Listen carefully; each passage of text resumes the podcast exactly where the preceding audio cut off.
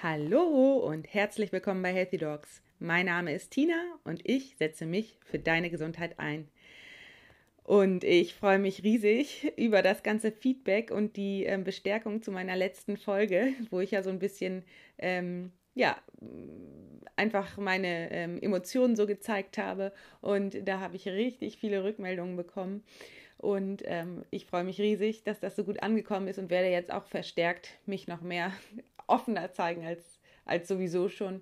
Es ist ja für uns alle so ein Prozess, uns ja zu öffnen und ich finde, ich bin schon sehr offen. Gleichzeitig ähm, kann ich, glaube ich, auch noch mehr, noch mehr ich selbst sein, auch hier im Podcast. Und mir ist äh, ja sowieso schon ziemlich egal, was die Leute sagen, weil ich einfach mir ziemlich sicher bin, dass die Sachen, die ich mache, wichtig und richtig sind. Und ähm, deswegen traue ich mich jetzt einfach nur noch mehr, ich selbst zu sein. Und das ist so befreiend, das glaubt ihr gar nicht. Das ist irgendwie, und das ist auch das, was ich immer wollte. Ich wollte nämlich immer frei sein.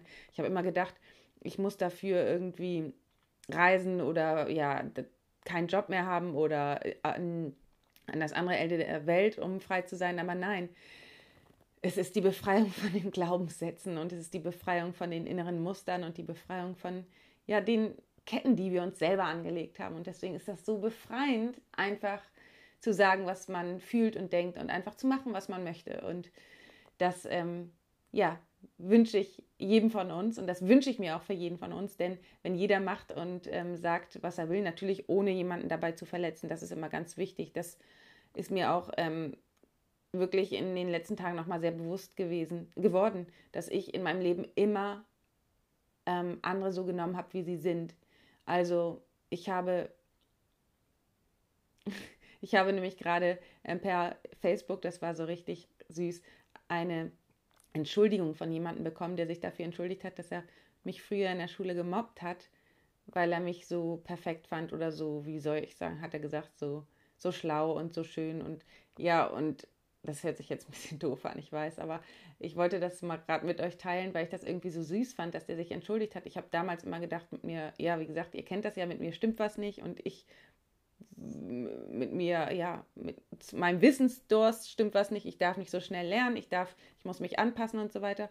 Und dafür wurde ich halt gemobbt und jetzt habe ich eine ähm, Entschuldigung dafür bekommen und das finde ich so toll, dass man ähm, dass sich die Menschen öffnen und merken, ja, dass wenn sie jemandem was angetan haben, dass sie sich dafür entschuldigen. Und ich nehme natürlich die, das sofort an und ähm, klar, ich bin jemand, der verzeiht schnell, weil wenn sich solche Dinge lösen, das ist immer ein Teil der Heilung. Und ich und dabei ist mir aufgefallen, dass ich eigentlich sowas nicht getan habe, jedenfalls nicht bewusst ähm, jemanden runtergemacht habe oder so, weil ich immer verstanden habe, wie es jemandem geht und ähm, warum er das tut oder versucht habe zu verstehen, ähm, wie jemand so drauf ist und wie er tickt. Und das ist mir nochmal klar geworden. Naja, jetzt rede ich wieder schon so viel. Ähm, ich äh, habe äh, vergangene Woche keine neue Folge gepostet, mal ausnahmsweise am Dienstag nicht, weil mir einiges dazwischen gekommen ist und weil ich ja auch intuitiv die Wutfolge, wie sie ich jetzt mal nenne, ähm, intuitiv an einem Datum rausgebracht habe, wo es wirklich so war. Also das war eine intuitive Folge und ich bin ja auch mehr dazu übergegangen, auf meine Intuition zu hören und alles nicht so nach einem festen Schema zu machen, sondern also weg von diesem 9 to 5 und ähm, von den Regeln, jetzt wird dies gemacht, jetzt wird das gemacht, sondern mehr nach der Intuition. Also jetzt habe ich gerade Hunger oder Durst, jetzt habe ich gerade das Bedürfnis hier nach und so weiter und so fort. Und dann habe ich gedacht, kann ich auch einfach mal intuitiv eine Folge posten. Und ja, weiter trotzdem möchte ich auch eine Regelmäßigkeit an den Tag legen und deswegen nicht erschrecken, nicht ähm, nicht denken, es wird jetzt nur noch intuitiv, aber ab und zu werde ich jetzt mal ähm, zu einem intuitiven Schema übergehen. Mal schauen, wie sich das Ganze entwickelt. Ähm, und diesmal hat es sich nicht ergeben. Ich wollte gerne am Dienstag eine Folge posten, aber es ist was dazwischen gekommen. Und zwar hat mein Mann sich ähm, das Knie verletzt beim Kitesurfen. Und zwar so, dass äh, ich schon wusste, dass was äh, Schlimmes ist, er aber trotzdem aus Verantwortungsgefühl natürlich ähm, zur Arbeit gegangen ist oder er ich wohne ja in Neutin und er in Hamburg und er ist am Sonntagabend nach Hamburg gefahren, weil es scheinbar noch ging und dann in der Sonntagnacht war aber das Knie so stark ähm, geschwollen und ähm, beeinträchtigt, dass nichts mehr ging und ich musste ihn also aus Hamburg abholen am Montag. Und ähm, das geht nur, weil ich Montag immer meinen Tag habe, dem, an dem ich ähm, selbstständig halt mein eigener Herr bin und äh, so arbeite, wie es geht. Aber es hat natürlich meinen ganzen Tagesplan von der Woche total durcheinander gebracht und ich musste sehr viel verschieben. Und dadurch, dass er natürlich jetzt ähm, sehr gehandicapt ist und ich helfen äh, muss und auch möchte und mit ihm äh, überall hinfahre, wo es halt notwendig ist, kann ich natürlich nicht mehr so meinen, ähm, meinem Tagesplan nachgehen und deswegen musste als allererstes erstmal die Podcast-Folge darunter leiden, uh, weil ich die Patienten natürlich versorgen will. Das steht an erster Stelle. Und deswegen, ja, bitte ich da natürlich um Entschuldigung und äh, ja, Deswegen, wenn es hier oben jetzt ab und zu mal rumpelt, dann ist das mein Mann, der da vom Sofa aufsteht und die Krücken fallen um oder so, weil ich bin gerade im Keller, um das hier zu sprechen. Und ja, das war natürlich auch ein sehr interessantes, äh, ein sehr interessanter Prozess, warum das jetzt passiert ist mit dem Knie, aber das ist eine andere Geschichte und da möchte ich auch nicht zu sehr in seine Privatsphäre eingreifen. Also, ähm, jetzt äh, in der heutigen Folge spreche ich ähm, mit Annika, Eva und Katharina von Blaupause. Und ähm, äh, Blaupause setzt sich dafür ein, dass das Thema der psychischen Gesundheit seinen Platz im Gesundheitswesen findet und gerade dort die Akzeptanz psychischer Erkrankungen gestärkt wird. Und das finde ich super spannend und super interessant, weil ähm, ich das ja so, so wichtig finde, dass mehr darüber gesprochen wird und es nicht verheimlicht wird. Ähm, durch das Verheimlichen entstehen nämlich ähm, Suchterkrankungen und ähm, Ihr wisst ja, dass ich immer sehr für Kommunikation bin und dafür bin, dass die Sachen offen ausgetragen werden, weil das führt immer zur Heilung. Und deswegen finde ich das total cool und werde, äh, wollte das unterstützen, was die machen. Außerdem hatten, hatten, hatte die ähm, Katharina von Blaupause mich selbst mal für ihren Kanal interviewt.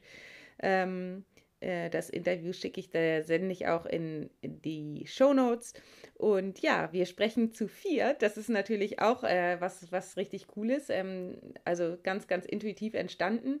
Ähm, und äh, ja, ich freue mich einfach, dass das so geklappt hat und freue mich, das heute mit euch teilen zu können. Es geht ganz viel um Beschäftigte im Gesundheitswesen und deren häufig ähm, auftretenden psychischen Erkrankungen und ja, mir ist ganz wichtig, dass, wie gesagt, dass da ähm, offen darüber gesprochen wird. Und jetzt ähm, laber ich auch nicht mehr so viel, ich kleine Labertasche, sondern, ähm, äh, sondern, ähm, ja, viel Spaß mit dem Interview. Heute ist was ganz Besonderes und zwar führe ich heute ein Interview mit gleich drei ähm, Mädels auf der anderen Seite. Und das ist für mich was ganz Neues, dass man, dass ich ein Interview zu viert eigentlich dann führe. Ja, und deswegen will ich jetzt mal ähm, alle einzeln ähm, vorstellen oder besser gesagt alle fragen, ob sie sich einzeln vorstellen. Und zwar sind das Annika, Eva und Katharina von Blaupause. Und ähm, Blaupause ist ja die Initiative für mentale Gesundheit im Gesundheitswesen. Und vielleicht ähm, könnt ihr euch einmal persönlich vorstellen und dann ja auch etwas zu eurem Projekt sagen. Hallo erstmal. Hallo. Hallo. Schön, dass ihr da seid. Ja, ich kann gerne anfangen. Ich bin Eva. Ich ähm, bin Medizinethikerin oder Gesundheitsethikerin, wie man sagen möchte, ähm, und promoviere in praktischer Philosophie. Aber bin eben durch meine Tätigkeit an der Uni ähm, mit Medizinstudierenden habe ich ganz viel zu tun in der Lehre, aber eben auch in der Patientenversorgung, wenn es um schwierige Fragen geht der klinischen Ethik. Cool. Ja. Ich bin Katharina. Ähm, ich bin kurz vor Ende meines Medizinstudiums in Heidelberg und ähm, genau Mitgründerin auch von Blaupause und jetzt im Vorstand wie die anderen auch. Ja, genau. Wir kennen uns ja schon durch den Artikel. Genau. Ja, ich bin Annika.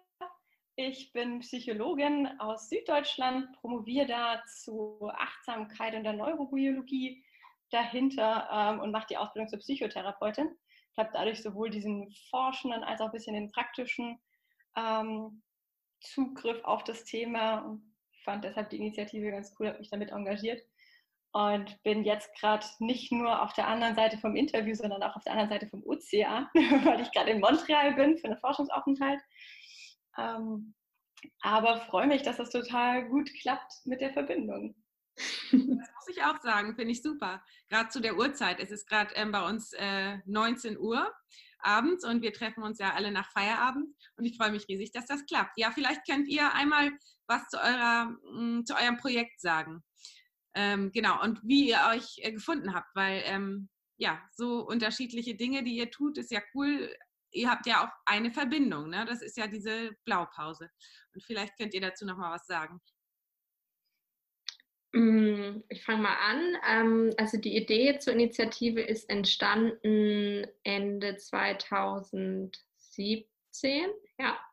Ähm, da war ich auf einem Kongress von der DGPPN und habe mir ein Symposium angehört von zwei sehr spannenden Gruppen, nämlich den selbst betroffenen Profis von der Deutschen Gesellschaft für bipolare Störung und ähm, noch einer britischen Organisation, die sich auch mit Arzt, psychischer Arztgesundheit ähm, beschäftigt.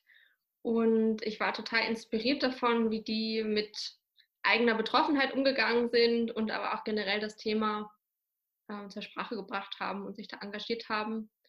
Und ähm, habe dann so geguckt, was es eigentlich in Deutschland gibt für ähm, Mediziner, die sich da angesprochen fühlen und habe halt nichts so richtig gefunden außer eben diesen selbstbetroffenen Profis von der Deutschen Gesellschaft für bipolare Störung und habe in so einem Aktionismus ein paar E-Mails geschrieben und viel positives Feedback bekommen und ähm, genau, daraus ist dann so ein bisschen die Idee geboren, ähm, doch aus dem Missstand einfach selber was zu machen und habe dann über viele Gruppen, Facebook, ähm, äh, ja, so überall, wo man so engagierte Menschen findet, Fachschaft, nach Mitstreitern gesucht und bin da relativ schnell fündig geworden. Und ähm, dann war unser erstes Treffen im März 2018 in Berlin. Da sind auch noch mal viele Leute dazu gekommen und so haben wir uns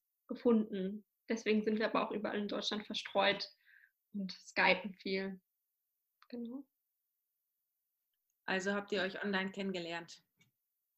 Genau. Ja ja. Partys Kontaktanzeige auf Facebook entdeckt und dachte, Mensch, finde ich eine super Sache, weil ich als äh, Psychotherapeutin oft auch mit dem Thema Stigmatisierung und Vorurteile gegenüber psychischen Erkrankungen, vor allem von Menschen, die selber in dem Bereich arbeiten, ähm, betroffen bin und mir denke, Mensch, da, da, muss man was tun. War schon bei anderen Anti-Stigma-Projekten ein bisschen mit dabei und finde, das ist einfach nochmal so ein spezifischeres Feld, weil es sich halt besonders an Menschen richtet, die selber im Gesundheitswesen arbeiten und dadurch nochmal anderen Herausforderungen ähm, gegenüberstehen als ohnehin schon das Thema psychische Gesundheit oftmals in der Gesellschaft. Hm. Also ist euch auch aufgefallen, dass ähm, gerade im Bereich Gesundheitswesen viele Menschen mit psychischen Erkrankungen arbeiten oder vielleicht auch gerade aufgrund dessen, weil sie dort arbeiten, irgendwelche psychischen Erkrankungen bekommen und dann, dass nicht darüber geredet wird dass es sozusagen verschwiegen wird oder ja, äh, dass man sich auch dafür schämt, sage ich mal. Ja, mhm. definitiv.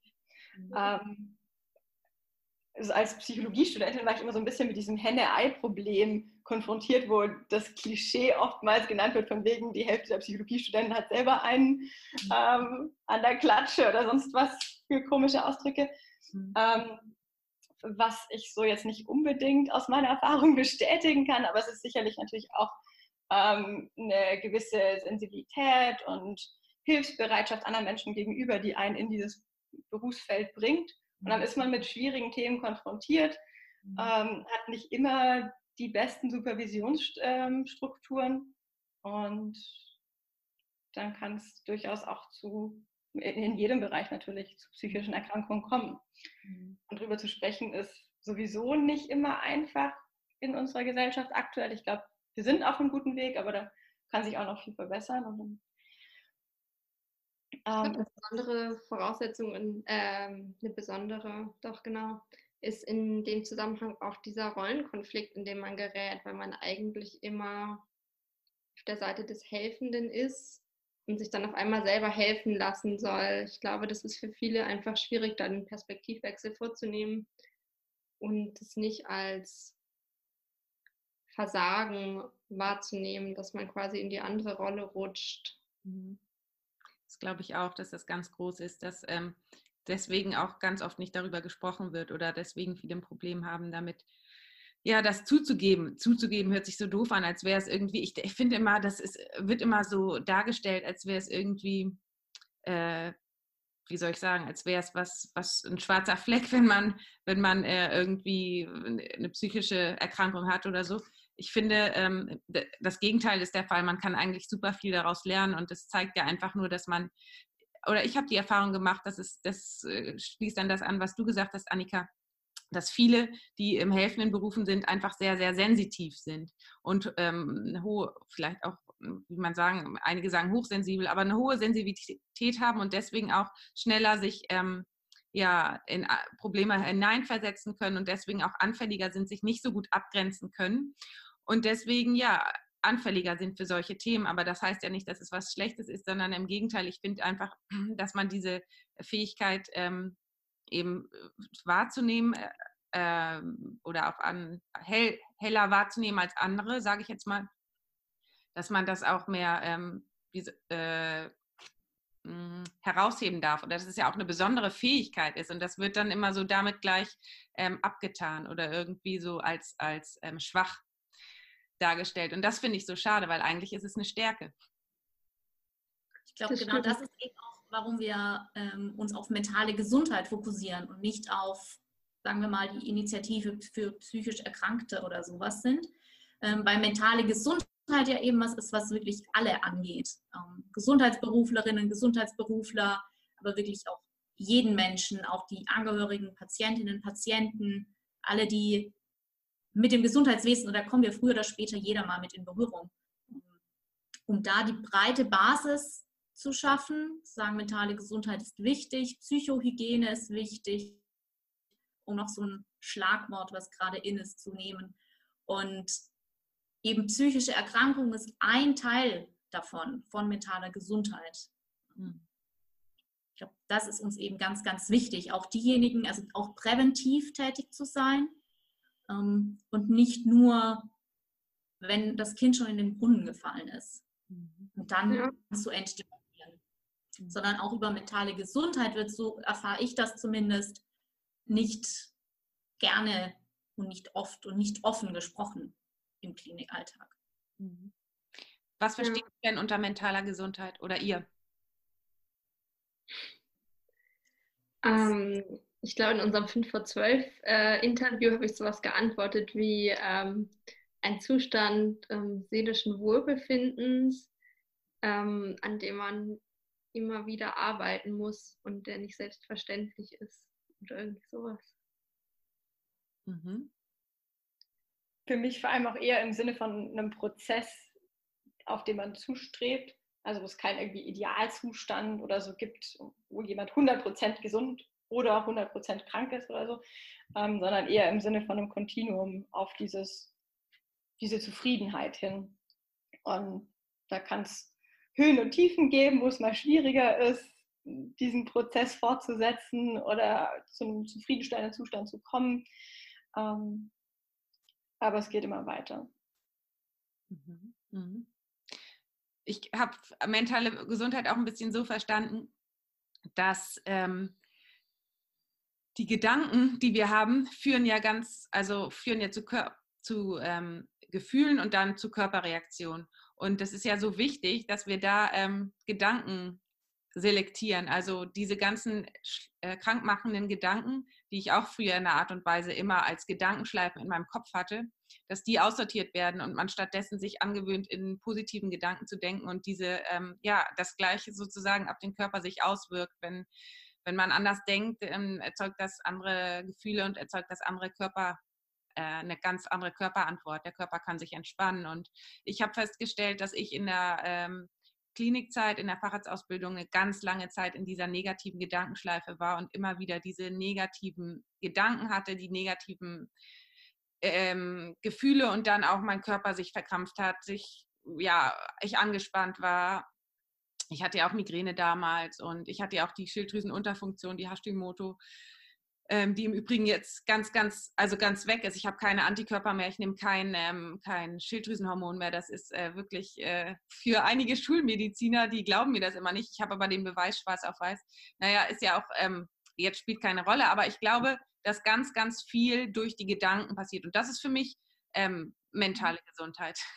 so habe ich es jedenfalls auch verstanden. Und deswegen finde ich den Begriff so toll. Mhm. Mhm. Was, was würde dir denn helfen? Also was, was glaubst du, was im Klinikalltag da ähm, dem entgegenwirken könnte? Dem Stress meinst du? Ja, auch diesem, also wir überlegen ja auch immer, was man so tun könnte, systemisch. Ähm, braucht man da Supervision? Braucht man ausreichende Pausen? Braucht man bessere, was braucht man eine bessere Kommunikationskultur? Also was, ähm, was ist denn das Problem, was man hat und wie, wie kann man dem begegnen? Alle drei Sachen, die du gerade erwähnt hast, sind super oder sind, ähm, würde ich empfehlen. Also erstens wirkliche Pausenzeiten und ähm, darüber auch zu kommunizieren, weil ähm, das habe ich falsch gemacht, dass wenn ich nicht mehr konnte, habe ich einfach trotzdem weitergemacht, habe mich nicht getraut, irgendwas zu sagen und ähm, habe weiter funktioniert und mich sozusagen vernachlässigt. Und da würde ich als allererstes meinen jüngeren Kollegen raten, einfach offen zu kommunizieren und zu sagen, so, jetzt brauche ich aber wirklich eine Pause, jetzt ähm, muss ich mal was essen, was trinken und das gegenüber den Kollegen, aber auch den Patienten gegenüber, weil die verstehen das auf jeden Fall. Also, ähm, weil wenn man offen kommuniziert, ist das einfach, ihr wisst ja, dass dann, ähm, wenn man ehrlich so, das, äh, das äh, empfinde ich auch immer so, wenn jemand mir ehrlich und offen kommuniziert, was das Grundbedürfnis ist, dann verstehe ich, dann hat jeder dafür Verständnis. Und das Zweite ist eben, ja genau, deswegen die, die Pausenzeiten, auch geregelte Pausen, wo man wirklich auch ohne Telefon und ohne, ähm, ohne vielleicht auch ohne darüber zu reden, was gerade in der Klinik los ist zum Beispiel. Also dass man sich wirklich Auszeiten nimmt, wo man wirklich einen Spaziergang macht oder draußen in der Natur ist und dass auch wirklich solche Zeiten dafür vorgesehen sind. Und die Supervision ist auch total wichtig, weil ihr wisst ja selber, wir sind ähm, Krankheiten ausgesetzt und Menschen Schicksalen ausgesetzt, die auch ja einen selber belasten können, wenn man, wenn man da, sich da nicht gut abgrenzen kann. Und gerade dafür sind Supervisionen wichtig. Und deswegen, ähm, ich weiß nicht, ob ihr Barlind-Gruppen kennt, das kennt, äh, das kenne ich eben als Allgemeinmedizinerin, das finde ich super wichtig, aber auch in der Klinik muss es Angebote geben, dass man äh, zum Beispiel einen Mentor hat, mit dem man solche Fälle besprechen kann, weil bisher kenne ich das nur so, dass man mit solchen Fällen alleine ist. Und, und vor allen Dingen ist dann auch wieder diese, diese ähm, naja, diese ähm, in der Klinik ist, wird oft erwartet, dass man dann nach so einem Fall wieder aufsteht und weitermacht. Und wenn man da Emotionen zeigt, habe ich die Erfahrung gemacht, dass man dann als Weichei schnell bezeichnet wird und ja, willst du jetzt Arzt werden oder willst du Heulsuse sein? So diese alte Einstellung von früher. Das finde ich äh, ähm, natürlich äh, wirkt, ist das kontraproduktiv und ich finde, da ähm, sollten viel mehr Möglichkeiten angeboten werden, um, um den ähm, Betroffenen zu helfen. Ja, voll. Ich finde es voll schade, dass man doch auch immer wieder nochmal diese Erfahrung macht, was du jetzt gerade auch erzählt hast. habe ich auch ganz oft ähm, entweder selber am Rand mitgekriegt oder von Freunden gehört. Ich selber habe zum Glück eine super coole Station, wo ich einen sehr wertschätzenden Umgang miteinander erlebe. Aber es ist halt bei weitem nicht die Regel, obwohl wir eigentlich alle wissen, wie wichtig ein wertschätzendes Team ist und eine ähm, unterstützende Arbeitsatmosphäre. Und trotzdem erlebt man immer wieder so, bist du die Heulsoße hier? Kommentare, wo man sich denkt, nee, das war jetzt irgendwie nicht notwendig. Ähm, und darum glaube ich, dass strukturell viel wichtig ist, eben sowas wie Supervision, Pausenzeiten. Ähm, aber ich finde es auch sinnvoll, den Einzelnen zu stärken. Also zum Beispiel die, die Wahrnehmungsfähigkeit zu stärken, wann brauche ich eine Pause, beziehungsweise wann ist der Punkt, bevor ich eine Pause brauche, damit ich nicht dann erst in die Pause gehe, wenn es schon zu spät ist eigentlich. Mhm. Ähm, oder wie kann ich selber zum Beispiel diese negativen Gedankenschleifen, die du erwähnt hast, wahrnehmen und sagen, okay, das ist jetzt eine negative Gedankenschleife und ich habe diese negativen Gedanken, aber ich bin nicht der Gedanke, sondern ich bin viel mehr als das und es, es gibt noch viel mehr über diesen Gedanken, was mich ausmacht. Und ich kann auch von meinen eigenen negativen Gedanken ein Stück weit eine, eine Distanz gewinnen, sozusagen. Und ich glaube, dass das ein ganz wichtiger Bestandteil der Ausbildung auch sein sollte. Ja, und das kann man ja zum Beispiel dadurch erreichen, dass man in der Ausbildung auch sowas wie ähm, Yoga, gerade Yoga finde ich, ist so wichtig und Meditation, dass man so etwas lernt, dass man halt wieder in Verbindung, so sage ich das immer, mit seinem eigenen Körper kommt, anstatt ständig in Verbindung mit seinem Handy oder mit der Außenwelt zu sein. Weil das ist das, was wir ja überhaupt nicht im Studium gelernt haben. Ne? In Verbindung mit unserem eigenen Körper unsere Bedürfnisse wahrnehmen, sich selbst zu spüren. Und das ist gerade in der Zeit, wie es im Moment äh, so äh, mit, diesen, mit dieser ganzen Reizen von außen, ist das so wichtig, zu sich selbst zurückzukommen. Und ähm, das wird, also ich weiß, dass es auf äh, kurz oder lang so kommen muss, um ähm, eine, ähm, um die Menschen langfristig gesund zu halten. Ich glaube aber, dass noch viel, viel wichtiger ist, bevor man irgendwie Yogakurse oder sowas anbietet, ist einfach die Kommunikation noch stärker in den Vordergrund zu rücken. Also wir haben es ja mit sehr heterogenen Berufs- ähm, oder Teamzusammensetzungen zu tun. Ähm, also gerade ja, gerade im Klinikum ähm, wo ja wirklich Welten auch teilweise aufeinander, aufeinander prallen. Ähm, zum einen natürlich interdisziplinär, da gibt es dann die aus der Chirurgie, die sich nicht mit der Inneren verstehen, weil man weiß es nicht mehr so genau, dass es seit 50 Jahren so ist.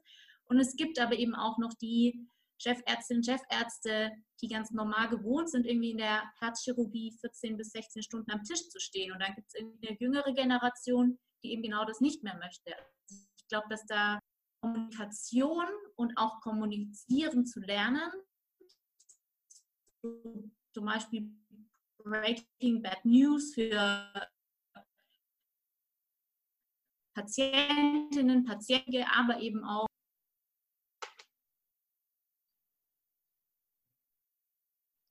Ich glaube, da war die Verbindung gerade so ein bisschen weg.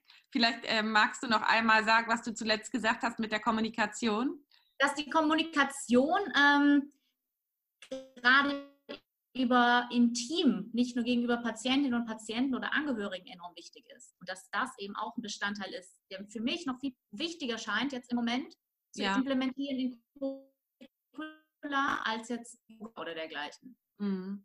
Ja, das auf jeden Fall. Äh, das empfinde ich auch so. Wie ähm, würdest du oder wie glaubst du, könnte man das ähm, ähm, hinkriegen? Also. Mhm. Ich glaube, dass sich das an ganz an manchen Stellen schon ganz gut anknüpfen lässt. Also gerade im Curriculum für Medizinstudierende oder eben auch in der, der Pflegeschule an diese ganzen Bedside-Kurse ähm, oder aber auch an Formulaturen, an Pflegepraktika, wo die ähm, Studierenden, Schülerinnen, Schüler ja auf Station geschickt werden. Mhm. Und dass sich das da eben als Teil gut implementieren lässt. Das heißt zum Beispiel auch theoretisch erstmal das Vier-Ohren-Modell von Schulz von Thun. Ähm, einfach, das, dass man dafür sensibilisiert, das ist vielen gar kein Begriff. Ähm, und dann aber ganz viel üben, üben, üben. Also das, was an Schauspielpatienten, Patientinnen gemacht wird, ähm, irgendwelche Untersuchungen durchzuführen, dass das eben auch mit Kommunikation geübt wird. Mhm. Das wäre für mich ein, ein Ansatzpunkt. Mhm. Zum Beispiel mal einen sehr guten Notfallmedizinkurs gehabt, wo Medizinstudierende das mit Pflegeschülern zusammen gemacht haben. Und klar, da ging es auch um Notfallmedizin, aber vor allem ging es um Teamkommunikation. Und da haben wir wirklich drei Tage lang geübt. Ähm, wie spreche ich jemanden an? Wie gebe ich gutes Feedback? Ähm, wie sorge ich dafür, dass von einer stressigen Situation äh, sich alle mitgenommen fühlen? Und äh, das fand ich unheimlich hilfreich. Also das wirklich praktisch zu üben und nicht nur theoretisch, sondern eben auch, wie reagiere ich denn dann wirklich, wenn ich unter Stress stehe und äh, was sind da vielleicht auch meine eigenen Baustellen, an denen ich noch ein bisschen arbeiten kann.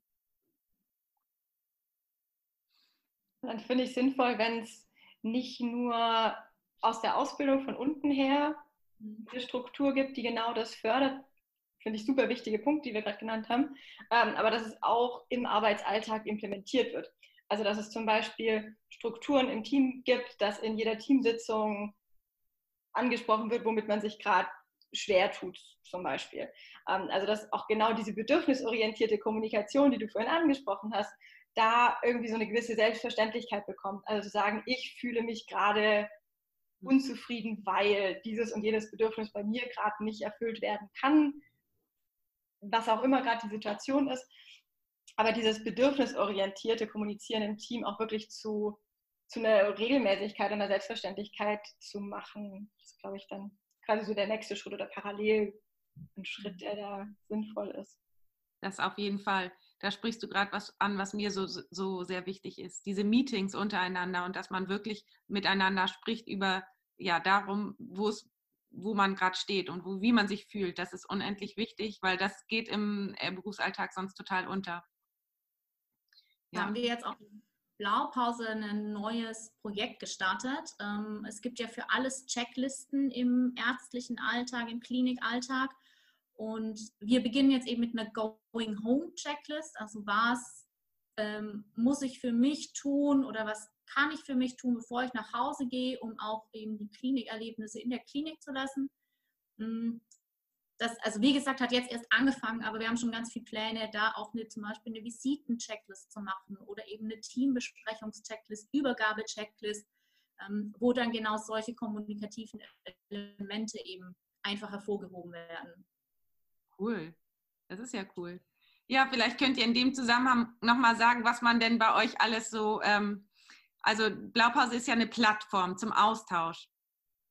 Aber ihr habt auch ganz äh, andere Ideen noch und wollt noch viel mehr ins Leben rufen. Vielleicht könnt ihr dazu noch mal was sagen, was meine Hörer, die kennen das ja noch gar nicht, aber was sie so erwartet, wenn sie ja an Blaupause, wenn sie an, sich an euch wenden oder zum Beispiel vielleicht auch mitmachen wollen oder so. Ähm, ja, also wir haben äh, Blaupause steht auf, wir nennen es immer so verschiedenen Säulen. Ähm, zum einen eben dieser Austausch. Wir haben ähm, eine Online-Plattform, ein Forum, auf dem man sich austauschen kann, auch anonym, weil die Angst einfach noch so groß ist, dass einen irgendwo jemand kennt oder dass Karrierewege einem verschlossen bleiben, wenn man bestimmte Dinge, über bestimmte Dinge spricht, bestimmte Dinge ausspricht. Wir haben ähm, Aufklärung, also wir halten Vorträge auf ähm, Kongressen, ähm, wir machen Workshops für Studierende und hoffentlich bald auch weitere Berufsgruppen. Wir haben Lokalgruppen, die sehr aktiv sind, zum Beispiel in Würzburg, in Freiburg, ähm, die ganz früh anfangen, ähm, da besonders in der Medizinerausbildung die Leute zu sensibilisieren. Ähm, wir führen Interviews äh, mit verschiedenen Menschen, die ähm, unterschiedlich über das Thema denken. Mhm. Genau. Was noch? Was fällt euch noch ein? Total spannend. Dazu hast du mich ja auch neulich interviewt und das äh, Interview habe ich ja auch auf, meinen, äh, Kanal, auf meinem Kanal geteilt, ähm, falls es den einen oder anderen jetzt interessiert. Mhm. ich glaube, ganz wichtig ist uns einfach auch der persönliche Austausch. Mhm. Ähm, und auch gerade wenn du jetzt sagst, wenn sich jemand an uns wendet, erstmal, dass man ernst genommen wird, dass ähm, man sich auch ganz viel ausprobieren kann. Also wir sind noch eine ganz junge Initiative, deswegen gibt es jetzt keinen Zehn-Jahres-Plan und keine Strategie und keinen Businessplan, sondern dass wir eben mehr wirklich, wie du sagst, so eine Plattform sind, ähm, wo man sich austoben kann, Sachen ausprobieren, ähm, kreativ denken und eigentlich für jede Idee, die man hat, irgendwie den einen oder die anderen Mitstreiter findet. Ja, und gerade dieser Austausch ist eigentlich auch schon ein Ziel von uns. Also es gibt viele Menschen, mit denen ich rede und dann erzähle ich von dem Projekt. Und für die ist das das erste Mal, dass sie sich überhaupt darüber unterhalten. Und ähm, ja, ich glaube, das ist gerade, wie Eva sagte ja auch, wir sind eine junge Initiative. Ich glaube, das ist auch gerade das Realistischste, erstmal überhaupt in ein Gespräch zu kommen über das Thema mentale Gesundheit von Menschen, die sich eigentlich den ganzen Tag um Gesundheit kümmern und dabei irgendwie selber hinten runterfallen und die ganzen großen Sachen, die systemischen Sachen, ähm, die kommen in den zweiten Schritt, wenn man auch ein bisschen ausgelotet hat, was die Menschen dann brauchen. Weil klar, wir sind irgendwie immer in unserer Blase der äh, mental gesundheitsbewussten, hoffentlich äh, Menschen, die sich gerne mit dem Thema auseinandersetzen, aber vielleicht äh, ist es für uns auch gar nicht immer so leicht, die Bedürfnisse derjenigen, die noch auf einem ganz anderen Stand sind und die sich noch gar nicht damit befassen konnten oder durften, zu erkennen und dann auch in unsere Arbeit mit einzubinden. Da sind wir auch mal viel auf Feedback dann angewiesen. Und ich finde, wir haben da an sich einfach einen ganz wichtigen Vereinszweck. Also das Thema mentale Gesundheit im Gesundheitswesen ähm, in der breiteren Gesellschaft aktiv einzubringen. Und zudem habe ich immer mehr das Gefühl, ähm, erlebe ich auch so einen ganz kleinen Selbstzweck, weil es einfach Spaß macht, mit den anderen im Verein über dieses Thema zu diskutieren. Also es ist tatsächlich ganz selbsteigennützig, wenn ich das so ergänzen darf. auch einfach ein bisschen Psychohygiene für mich, mit den anderen darüber zu reden, was, was mich beschäftigt oder wo ich Handlungsfelder sehe im Gesundheitswesen, ähm, welche Initiativen ich mir vorstellen könnte. Manchmal auch wirklich so ganz, ganz kreativ, wie Eva eben meinte, so welche ähm, Plakate oder diese äh, Checklist, Going Home Checklist, die wir gerade erwähnt haben, könnte man sich denn denken, um das Thema präsenter zu machen im Arbeitsalltag. Ähm, und ich finde, das macht einfach auch Spaß, neben dem, dem tatsächlich auch sehr, sehr sinnvollen Vereinszweck. Mhm. Ja, und ich finde, man kann auch immer so ein bisschen austesten, ähm, diese ganzen Sachen, die man soll ja nicht, äh, ähm, soll das ja auch selber umsetzen, was man alles so erzählt. Ähm, auch einfach mal zu sagen, mir wird das gerade zu viel, kann jemand diese Aufgabe übernehmen? Ähm, ich glaube, das ist alles was, äh, wo man am Anfang so denkt, darf ich das jetzt machen? Und dann halt merkt, es funktioniert. Oder Tina, wir hatten das ja auch neulich gemacht, als wir uns verabredet hatten für das Interview. Und dann eigentlich beide voll gestresst waren und dann gesagt haben, okay, ähm, ist nicht so schlimm, wenn du ein bisschen später kommst. Hauptsache, es geht uns gut dabei.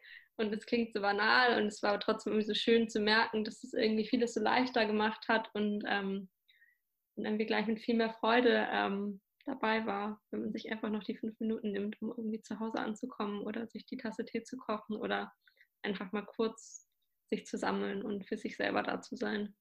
Mhm. Ja, und dass man da so auf Verständnis stößt, ne? Und nicht auf ähm, Ablehnung oder irgendwie diesem strengen, ähm, ähm, ja, punktgenauen Denken, so wie wir es irgendwie gewohnt sind, auch aus unserer ähm, Erziehung oder aus unserer Ausbildung, sondern dass man auf Verständnis stößt. Und ähm, ja, man kann, man möchte den anderen ja nicht verbiegen, sondern man möchte, dass es allen gut geht. Und das finde ich irgendwie schön bei euch, dass ihr so eine Gemeinschaft habt. Und ich habe auch die Erfahrung gemacht, dass man gerade in Gruppen auch unheimlich viel lernt über sich selbst und über, ja, über auch durch Persönlichkeitsentwicklung, gerade durch solche Dinge, wie wenn man miteinander spricht und kommuniziert und ähm, Probleme hat vielleicht auch und dann eine Lösung versucht zu finden. Es ist gerade in Gruppen äh, total viel ähm, Potenzial, was dazu zu lernen. Deswegen finde ich das richtig schön. Ihr seid ja auch mehrere, sind ja nicht nur ihr vier, sondern ähm, ich weiß nicht, wie viele sind im Moment dabei. Ja, 15 und 20. Also es kommt immer darauf an, ne? Vereinsmitglieder und aktive Mitglieder. Das ist dann immer noch mal ein Unterschied. Ja, cool. Und umgekehrt gibt es in den Lokalgruppen auch einige, die aktiv mit bei kleineren Aktionen mithelfen, die jetzt aber nicht Vereinsmitglied sind. Also da sind dann auch wieder noch mal ein paar mehr, dann wieder ein paar weniger, was ja auch oftmals irgendwie durch Semester bedingt ist. Dann ist man mal im Auslandssemester oder in Montreal. Zeit. Ja, cool. Ja, wenn jetzt der eine oder andere interessiert ist, ähm, wie kann man euch denn finden? Mm, also wir haben ähm, einen Webauftritt unter blaupause-gesundheit.de findet man uns und ähm, man findet uns auf Facebook, man findet uns auch auf Instagram und auf Twitter. Ähm, am besten erreichbar sind wir eigentlich immer per E-Mail ähm, an kontakt.blaupause-gesundheit.de. Super. Da antwortet eigentlich immer jemand. Nicht Gut. immer nach einer Stunde, ähm, aber auf jeden Fall irgendwann. Super. Wenn ihr mir die gleich die ganzen Kontaktlinks ähm, nochmal schickt, dann äh, schreibe ich die alle in die Show Notes, dass meine Hörer das auch haben. Ja, und ähm, dann überlasse ich euch mal das Schlusswort. Ähm, ja, vielen Dank für die Möglichkeit, hier im Podcast mit dabei zu sein. Ich glaube, es war für uns alle eine neue Erfahrung und ähm, es war sehr interessant. Also ich danke euch sehr für das Gespräch und ich finde, was ganz wichtig ist, äh, wenn ich auch noch ein Schlusswort sagen darf, ist, dass ähm, diese, wie soll ich das sagen, dass ähm, die Sensitivität, so nenne ich es mal, oder die Hochsensibilität, wie sie ja viele haben, die im, äh, äh im äh, helfenden Berufen sind, es ist eine Stärke und keine Schwäche. Denn diese, das ist eine wirkliche Stärke, die wir nutzen sollten und die wir vielleicht auch mehr schulen sollten und wofür wir uns nicht schämen sollten. Und gerade ähm, wenn dann äh, mal Erkrankungen auftreten, kann man die ja alle ähm, dass aus jeder Krise ähm, stärkt, geht man gestärkt hervor und lernt was dazu. Und deswegen finde ich, dass man das mehr und mehr äh, dazu bringen kann und auch dazu stehen kann und ja, das Ganze als Stärke wertschätzen darf. Und das äh, ist ein Schlusswort von meiner Seite und dann danke ich euch sehr fürs Gespräch. Hat mich sehr gefreut. Ja, Vielen Dank. Einen schönen Abend. Ja, gleichfalls. Tschüss. Ciao. Ich hoffe sehr, dass ähm, dieses Interview zu viert euch gefallen hat und ähm, dass es ähm, euch inspiriert hat.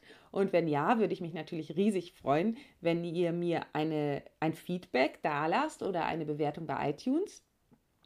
Außerdem würde ich mich riesig freuen, wenn wir in Kontakt treten per E-Mail.